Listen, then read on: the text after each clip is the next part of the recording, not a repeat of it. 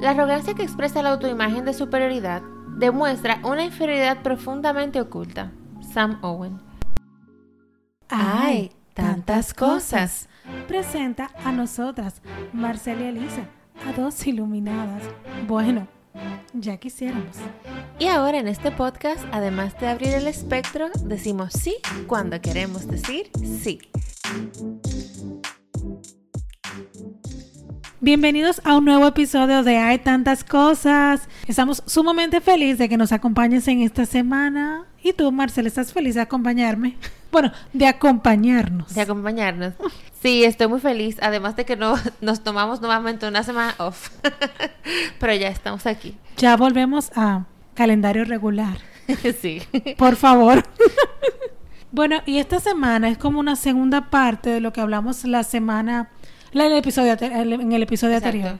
Donde estábamos hablando de, de las víctimas de todo lo del que victimario. del vic- del vic- sí De las víctimas, el victimario.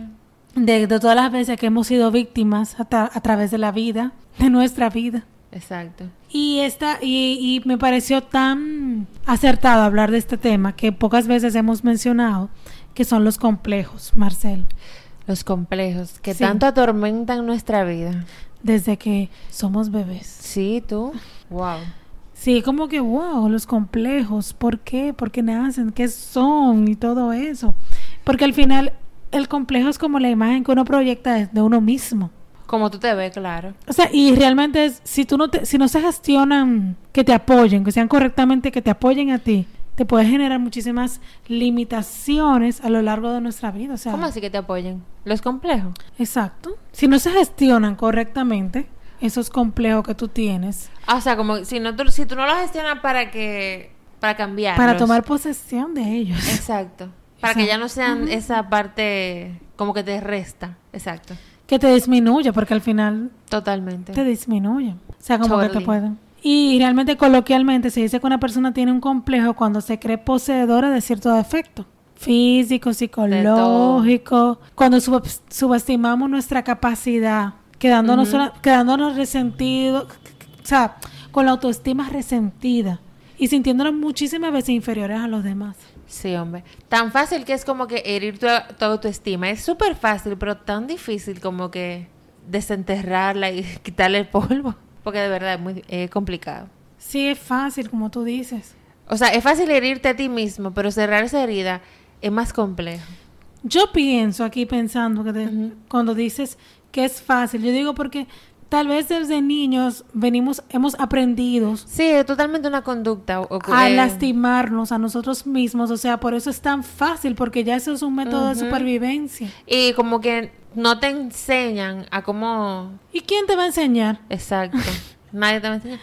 Nadie te va a enseñar. Eso no lo enseñan. Eso ni siquiera se habla. No, no se habla. Porque Eh, no le haga caso. Eso es lo único que te dicen. si no le haga caso, que eso no es así, yo, wow. O sea, enterramos ese sentimiento que, que nos pudo haber ocasionado X o Y persona o cualquier Crítica o lo que sea. o cualquier situación y es, no le haga caso, que no sabe lo que habla.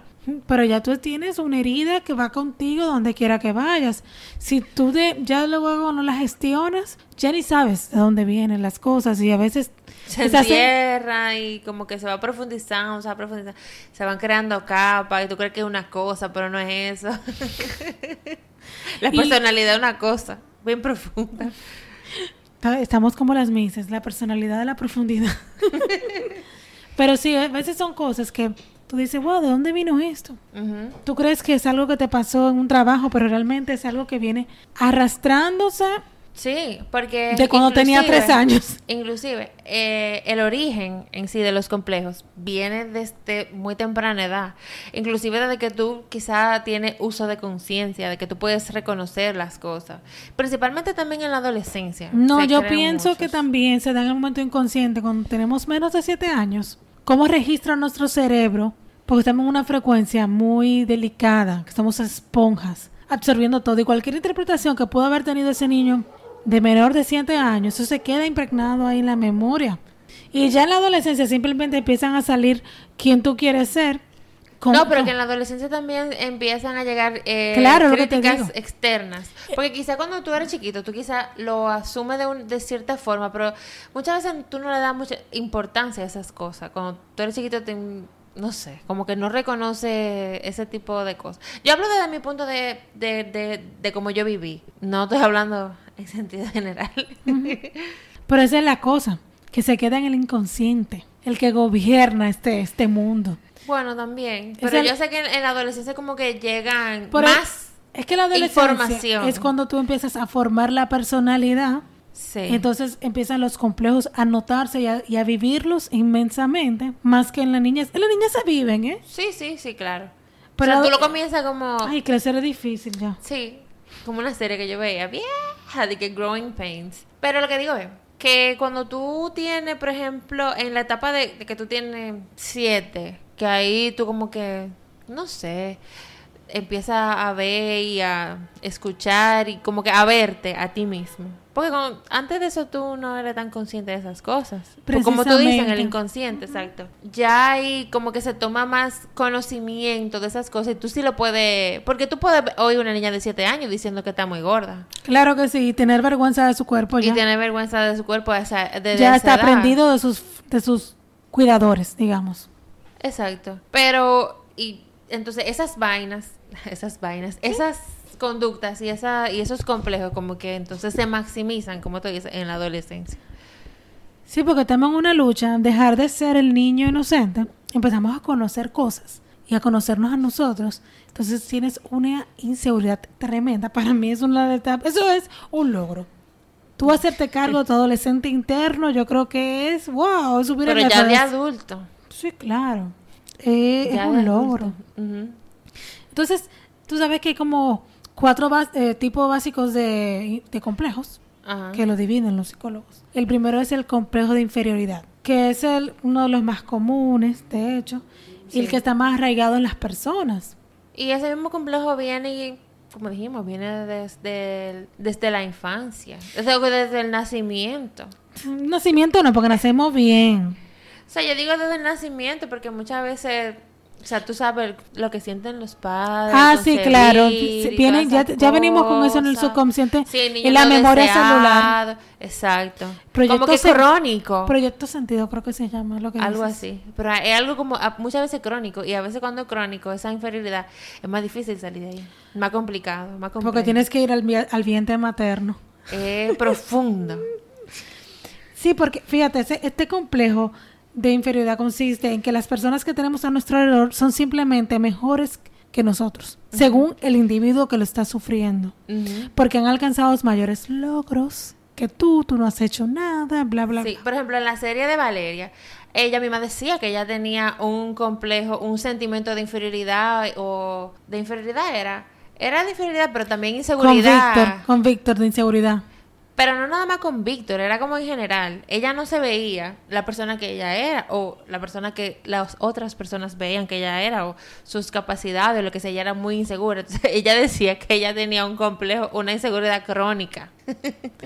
Sí, Valeria era, es Ajá. mm, un buen ejemplo de esto, porque fíjate cómo ella casi acepta no salir su nombre en el libro. En la segunda temporada, spoiler, si no la han visto, Valeria es una serie de Netflix. Ajá. Vamos a aclarar. Valeria casi por su inseguridad la lleva a no publicar su libro bajo su nombre. claro. Y así hemos, nosotras mismas hemos hecho cosas. ¿Cuántas veces yo no he usado mi anónimo? Yo he hecho cosas por otras personas y, y digo que soy el ángel bajo sus alas y nunca me presento quién soy. O simplemente no asumes esa, o sea, como que No tú- me asumo. tú- exacto, tú le, tú le das tu, tu crédito a otra, le cedes tu crédito a, A otra persona. otra persona, claro. Sí, había una novela cuando yo era chiquita de esa. ¿Es verdad cuál? Ay, no me acuerdo. Yo sé que era venezolana, que ella se sentía mal, como de 100 mil años atrás. Y ella era, trabajaba en una agencia de publicidad y contrató a otra persona. Y usó los talentos de esa persona bajo, y se ocultaba. O sea, y, y la otra persona que usaba su talento deci- no decía que era, era ella, sino la otra Que persona. decía que era otra gente. Porque, Porque- la otra gente no se sentía... Ya esa persona pensaba que ella no tenía creatividad alguna. Exacto. A mí me puede pasar algo así. Sí, yo a todos. A mí me ha pasado. No, eso fue el equipo, en verdad lo hice yo, pero, ¿sabes? Ay, no, para No, tú sabes equipo? que en, el- en las agencias a veces es muy complicado atribuirse algo porque como todo el mundo es un equipo, eh, es así. Es complicated. No sé, que eh, el crédito del equipo no tuyo solo. Es Sí, así. está bien, pero el equipo lo, lo puedes, ¿sabes? Como que hay siempre un corazón. Claro. Y ideal. reconocerse en ese corazón del equipo, sabiendo que sin el apoyo de los demás tú no lo hubieses logrado, yo creo que es un acto de amor. Tú sabes que a mí me pasa a veces eso. Yo sé que yo hice algo, pero a veces yo me siento un poco culpable diciendo que fui yo que lo hice. Claro, porque tienes un complejo de inferioridad. O sea, a veces me siento un poco culpable. No, en serio, no, no creo que sea de inferioridad, que yo me siento un poco egoísta al decir que O fui arrogante yo, será. a- o arrogante, sí, al decir que fui yo que lo hice y no fuiste tú, que fui yo, no fue el equipo, fui yo sola. Entonces, muchas veces también yo no lo digo porque me puedo ver o, o egoísta o, o arrogante o que me quiero robar todo el crédito. Fíjate. Y que no trabajo en equipo. Te acabas de confesar. Ujú, Tú dijiste, me veo.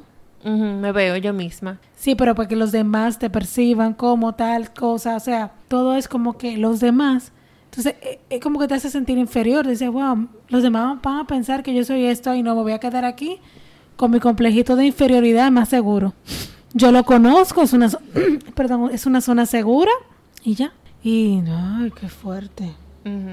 Y nada, entonces en el fondo esto es como que a veces uno tiene expectativas que uno mismo se creó basados evidentemente en conocimiento del pasado y en, y en experiencias, o sea, obviamente experiencias ya vividas y también en lo que dicen, en lo que tú escuchas de los demás cuando tienes este tipo de complejo y tú pensar que tú no tienes esto, realmente te hace sentir inferior completamente. No, claro. Y también todo lo que tú, o sea, cualquier cosa que las personas te digan, digan de ti, todo tú se lo vas a creer. Y te vas a sentir ide- identificado con cualquier cosa negativa que te Y- digan que... Y también ¿Qué tiene mucho hacer? que ver en conocerse a uno mismo este complejo. Porque si uno se conociera, uno supiera dónde comienzan nuestros límites para seguir avanzando, El conocerse a uno mismo. decía Sócrates, conócete a ti mismo. Pero es que tú Pero naces... Pero eso es parte de cuando ya tú te das Eso, cuenta. eso es parte del camino, aprender a conocerte. Pero cuando tú eres un adolescente, que tú no tienes no hablo- idea de que tú, de quién tú pero eres. es que tú estás desarrollando la personalidad. Es un momento no de conocerte. Tú estás aprendiendo quién eres. Estás a lo mejor en un círculo que no es el Tóxico. mejor tóxico para ti. En, en casa a lo mejor no estás. Es un proceso que hay que vivir. No es el momento que tú te estás desarrollando. ¿Qué vas a ver tú? Si tú vienes de un niño, pasas un adolescente y luego un Claro. adulto, tú estás en un intermedio bien complicado. Pero es que yo- lo que te digo, eh, bueno, por lo menos lo que me pasa De a mí, adolescente no me va a hablar de eso. todo lo o sea, los mis complejos que yo adquirí en la adolescencia es que me acompañaron hasta hasta, hasta muy adulta. Eso yo no claro. Entonces, esos complejos que yo tuve ahí fueron como que los más marcados. Ese complejo de inferioridad, de gordura, de whatever, que yo pude adquirir en esa época, eh, como fueron lo que formaron mi autoestima en ese momento, que duró mucho. Pero es que, ¿cómo vas a tener autoestima si estás llena de complejo? Bueno, una autoestima bastante baja. No, es que no había autoestima. Para mí no puede haber autoestima y, y también, o sea, según yo. O desestima. Sí, tenía una desestima. Exacto, tiene que ser Porque esa es la que palabra, no porque autoestima es que yo me estoy estimando, ¿no? Sí, Si no auto. a nivel literal. Exacto. Es difícil tener autoestima. A la gente le encanta decir baja autoestima, pero ¿con qué tú la mides? ¿La baja, la alta? Hay una regla. Bueno, Tiene una con- autoestima a nivel 100. ¿Con qué tú la estás midiendo? ¿Con qué se mide? Para mí la autoestima, según yo, ¿eh? Para mí la autoestima es la tiene o no la tienes. Tú no te puedes amar y no amar al mismo tiempo. también no Sí, convive. no convive, o sea, eso es como amor y miedo, no puede ser. Pero que también es un término que, o sea, eso es algo que tú Está muy protistu... pro- prostituido. Gracias. Lo que yo digo es que algo que tú trabajas diario. Claro. Es un- eso es un autoestima. Jardín. Tú tienes que Exacto. podarlo como el principito. Exacto. Tú, o sea, puedes tenerlo, pero no siempre de que en su cien- en, en tu 100%. Y si tú eh, la, si la tienes baja no quiere decir que no la tenga. Sí, pero eso lo puedes medir Porque no tú. siempre va a ser perfecto. Exacto. Ese nivel de vibración lo mides tú. No, lo que, lo, que te digo es que la gente dicen coloquialmente y comúnmente se ve que cuando una persona tiene una autoestima alta y cuando una gente se muestra segura, eh, sabe lo que se merece, lo expresa al exterior. Hace que... tú con, tu vibración tú lo atraes, definitivamente, y, y los demás podemos verlo. Exacto. Tú, tú todo. Pero ya pasemos luego de del complejo de inferioridad.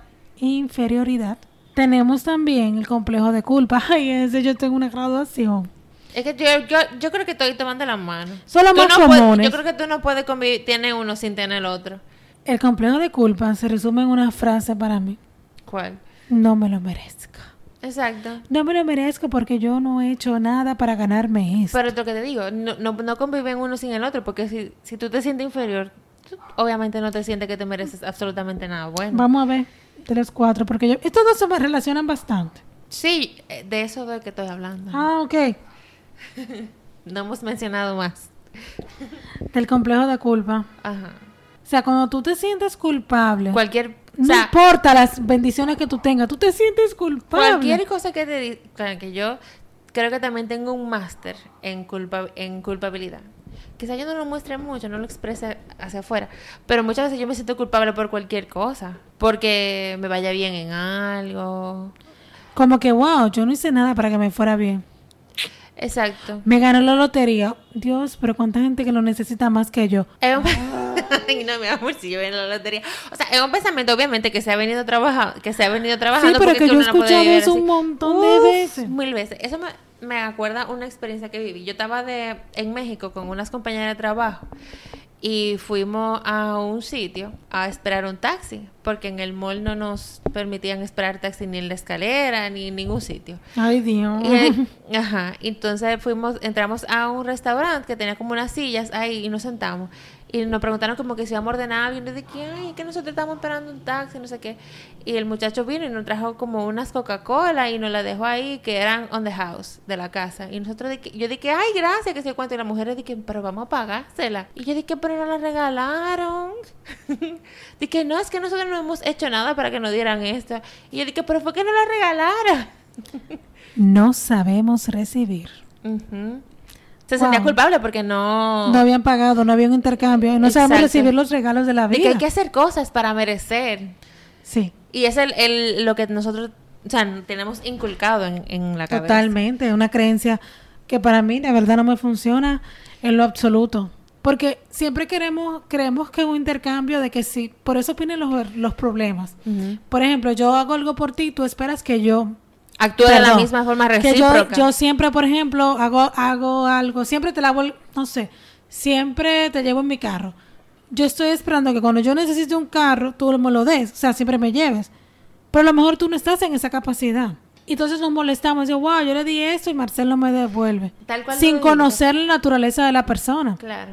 Entonces viene alguien y nos presta, nos, nos lleva en su carro. Y después tú necesitas una bola. No, no otra persona, o sea, por ejemplo, yo te, tú siempre me llevas a mi casa, por ejemplo. Ay, Marcel siempre me lleva a mi casa. Tú vas a esperar que yo te lleve a tu casa en un momento que tú lo necesites. Claro. Porque tú me estás dando algo, entonces tú esperas algo a cambio. Claro. Entonces llega un día que tú andas, tú no andas en vehículo, yo ando en vehículo, tú me pides que yo te lleve a tu casa y yo te digo no. No puedo por X. No sabemos ese día la situación, no te devolvió el favor. Ya empiezas a hacerte unas historias y te laceras, te laceras el alma. Claro, y, a lo mejor yo diciéndole de que mira, Elisa no me dio una bola así como yo soy con ella, que eso es un comentario que yo he oído tanto. De que así como yo soy con fulano y mira lo que me hizo. Entonces, te haces una historia porque tú entendías que yo debía de darte, devolverte el favor. Pero alguien viene y te dice, ah, no, Marcel, yo te llevo. Y tú dices, te, te, o sea, te, están llevando a tu casa, pero como no fui yo que te devolví el favor, no puedes agradecer a la otra persona. Entonces, es así como que siempre queremos un intercambio iguales y no es igual porque tú y yo no somos iguales. Igual. A lo mejor yo no te llevo ese día, pero a lo mejor yo un día te doy dinero cuando tú lo necesitas. ¿Sí me doy a entender? Como sea que sea la cosa, el punto es que tú da no, no se supone que tú des algo esperando a recibir lo mismo para atrás. Ay, mi amor. Entonces, eh, eso como tú dices, exacto, entonces eso es como tú dices, de ahí es que vienen los problemas. Como el comentario que te dice, tantas veces que yo he oído ese comentario, como yo soy con fulano y mira lo que me hizo, o como yo soy que fulano y mira, eh, no me dio lo que yo le pedí o no me hizo el favor que yo le pedí y así, ese mismo, ese mismo ejemplo. Y eso es tan común. Y yo, puede ser que en, en algún momento de mi vida pensara de esa forma, pero gracias a Dios yo lo he visto totalmente diferente. Porque hay que conocer la naturaleza del otro. Claro que cada quien es diferente. Y Y, que- y si tú consideras que algo está bien, el otro no tiene que considerar que eso, que eso está bien. Es que así. Tú sabes también fuertemente donde yo lo he visto y lo he vivido y lo y he sido, eh, como quien dice, protagonista del complejo de, de culpa. Ay, estás más, más delgada. Ay, pero me faltan cinco libras. Ay, gracias, tú sabes, aquí es una dietica. Sí. O sea, te sientes mal, no, no, es que no, no a mi meta. cumplido. Sí, eso pasa diario. Si ganas un buen sueldo, te sientes mal porque tus amigas no ganan buen sueldo. Y pobrecita que gana tan poquito. Entonces también, eh, qué sé yo, eh. Ay, no, son No, tantas con la cosas. familia. Con la familia se vive eso diario. Totalmente. Otro, un tercer complejo común también es el complejo de éxito, Marcel. Yo cuando leí esta frase de esto, me, me marcó. Existe más miedo al éxito que al fracaso. Existe un miedo al éxito, de hecho, que, que, que lo que más nosotros tememos es a nuestra luz. A Esa cosa que uno puede convertirse. Es una frase porque eso te da más Sí. responsabilidad. O sea, hay un... Y de sostener ese éxito. Claro. Porque mientras tú estás sin éxito, sin éxito, estás batiéndote en la miseria. Hay un... que a mí me encanta. Es un discurso de... Ay, mi madre. ¿Cómo que se llama? El que era presidente de Sudáfrica. Nelson Mandela. De Nelson Mandela. Era, era un, era un discurso del que él dice de que el- nuestro mayor miedo es a reconocernos en nuestra propia luz, a reconocernos hermoso porque nosotros somos hijos de Dios, o sea, como que a reconocer todo eso que somos, porque como que la gente tiene miedo a eso, porque te da como que tanta responsabilidad mantenerlo, eso como tú dices. y también... Asumirnos en esa, En esa grandeza. En esa grandeza. No, porque tenemos, lo que pasa es que si te- venimos de una infancia sintiéndonos poquito y de repente vemos lo grande y lo maravilloso que podemos ser, es una zona totalmente desconocida. Tu viejo yo te va a querer arrastrar allá, así que no, tú eres la poquita cosa, tú no eres esto. Así es. Y también mucha gente tiene miedo al éxito y no lo comparte. Yo tengo muchas personas alrededor mío porque piensan que el otro le puede tener envidia, echar mal ojo, no sé, una, una serie de cosas. Como que alguien te robe la, la cartera y mira, yo no me voy a poner este reloj porque me pueden robar en la calle, no puedo mostrar mi éxito. Muéstrate humildita ahí, tranquilita, una mosca muerta. Claro. Porque lo otro dice. te puede quitar esto. Oye lo que dice el discurso. Eh, nuestro miedo más profundo no es que seamos inadecuados. Nuestro miedo más profundo es que somos poderosos sin límite. Es nuestra luz, no la oscuridad, lo que más nos asusta. Y nos preguntamos, ¿quién soy yo para ser brillante, precioso, talentoso y fabuloso? En realidad, ¿quién eres tú para no serlo? Eres hijo del universo. El hecho de jugar a ser pequeño no sirve al mundo. A nadie. Siempre, no me acuerdo en qué libro fue, siempre voy al- em, siempre me acuerdo de eso, tiene un poco, poco de ver con eso, con el de culpa y esto. Que ella le dijo, ella, la esposa, bueno, no me acuerdo quién fue, le dijo, wow, yo me siento tan mal porque en mi casa yo tengo tantas cosas y tanta gente en otros países que no la tienen y yo las tengo. Y alguien le dijo, o sea, ¿cuál es el objetivo? De, o sea, el que tú no la tengas no, no significa que les va a llegar a ellos. Claro. O sea, el que tú te sientas mal ni te sientas bien con lo que tú tienes, no significa, por ejemplo, yo tengo un millón de dólares, me siento mal. El que yo me sienta mal, Que te siente mal porque lo tiene y otro no. ajá, que yo me sienta mal no significa que el otro la vaya a tener. O sea, yo no estoy aportándole a nadie Para sintiéndome mal. nada. Es el, al final, eso fue lo que el- la moraleja de la historia. Claro. De que sintiéndote mal y queriendo dárselo al otro, porque el otro no tiene y tú sí, o sea, no vas a solucionar, solucionar absolutamente nada. Para nada. Y es súper como que, para mí es como, fue muy eh, esclarecedor en ese momento, porque a veces no nos damos el chance de disfrutar nuestro éxito, porque supuestamente el otro no lo tiene. Sí, ahora que hablando más de este, también ese viene mucho con el complejo de, va de la mano con el complejo de inferioridad. Sí, cuéntame, ¿cómo lo ves? Claro, porque es que tú tienes miedo al éxito, tú te sientes inferior. ¿Cómo una persona inferior puede tener éxito? ¿Cómo una persona inferior se puede Pero fíjate sentir que a inclusive pesar- merecedora de, del éxito? O como tú dices, del, del millón de dólares. si tú tienes un millón de dólares, tú te sientes culpable de que tú lo tienes, eso también se relaciona con la Sí, claro. culpa. Pero fíjate que a pesar de todos esos complejos, esos dos complejos que mencionaste, el de culpa y el de inferioridad, esa persona logró el éxito. A pesar de tener esos complejos. Pero se siente culpable porque logró el éxito. Sí, sí, claro. Quizá no se siente apto de todo, o sea, no reconoce todas sus capacidades y todos esos eh, atributos que lo llevaron a lograrlo. No se reconoce ahí. Quizá lo ve de, de afuera, lo se ve de afuera. Claro, muy interesante. Entonces llegamos al cuarto complejo más común, que es el complejo de la ignorancia. Ese es un complejo de no lo sé. Un complejo que tiene que ver con el miedo, la inseguridad. Un miedo de que, que tiene que ver más con los pensamientos negativos que con el hecho de pasar a la acción. A la convicción de no saber algo. O sea, para ponerlo así más planito. Llano. El no lo sé te impide hacer muchísimas cosas porque tú dices, ¿cómo lo voy a hacer si No lo sé. si no, si no sé hacerlo. Pero no empiezas a caminar nunca porque tú no sabes. Por ejemplo, si un niño, un bebé que está aprendiendo a, a caminar, comienza primero siendo un bebé que se da la vuelta.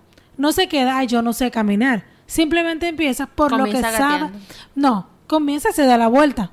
O sea, como que ahora lo tengo bien claro porque tengo sobrinos pequeños. Comienzan primero que están en posición de frente y tú un día, pues, se dio la vuelta y digo, oh, yo me puedo dar la vuelta. Luego empieza que se pueden agarrar, o sea, y luego van gateando y así, van dando pasitos. Pero todo empezó así. No empezaron caminando nunca. Tú no has escuchado a un bebé, ay, él pasó de sin darse la vuelta, sin tener el tummy time y ya camina. Pero no. esa de no sé es como una excusa. Sí, pero lo que te quiero decir, me fui a lo básico cuando un niño no tiene, cuando es un ser puro, sin complejo, sin complejo todavía del medio ambiente. Hay veces que sus, sus cuidadores son unos miedosos y el pobre carajito camina a los cinco años.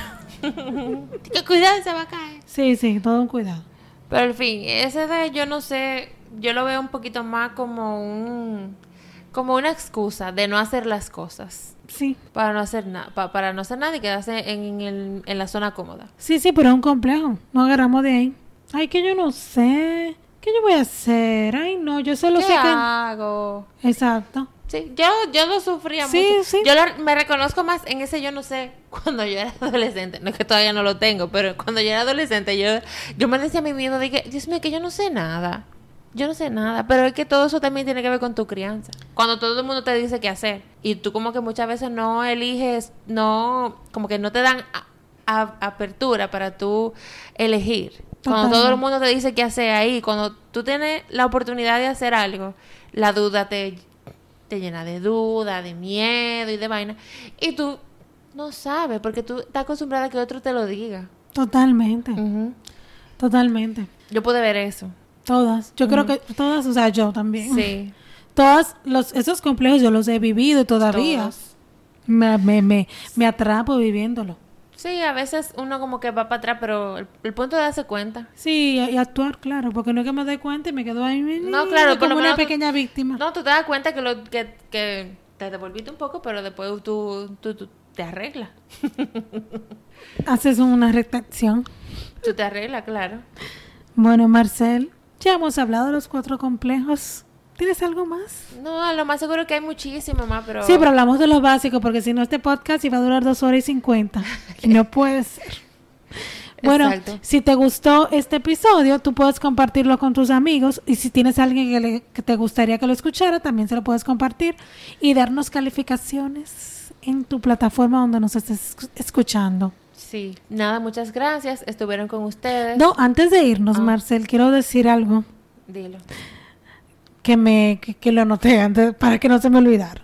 Y es que sentirse gordo, bajita, fea, pobre, sin amigos, son algunos de los muchos complejos que las personas pasamos a lo largo de nuestra vida. Los complejos físicos, sociales, psíquicos producidos en no pocas Pobre. ocasiones, sí, pobre, por la presión que ejerce en nuestro entorno, pueden lacerar experiencias muy crear experiencias que no nos apoyan en nada. Así que me voy a cerrar con esto de Sócrates. Conócete a ti mismo. Bueno, ahora sí. Estuvieron con ustedes. Gracias por escucharnos. Marcel, Alicia Espinal. Marcel de León. Qué locas. Bye. Bye.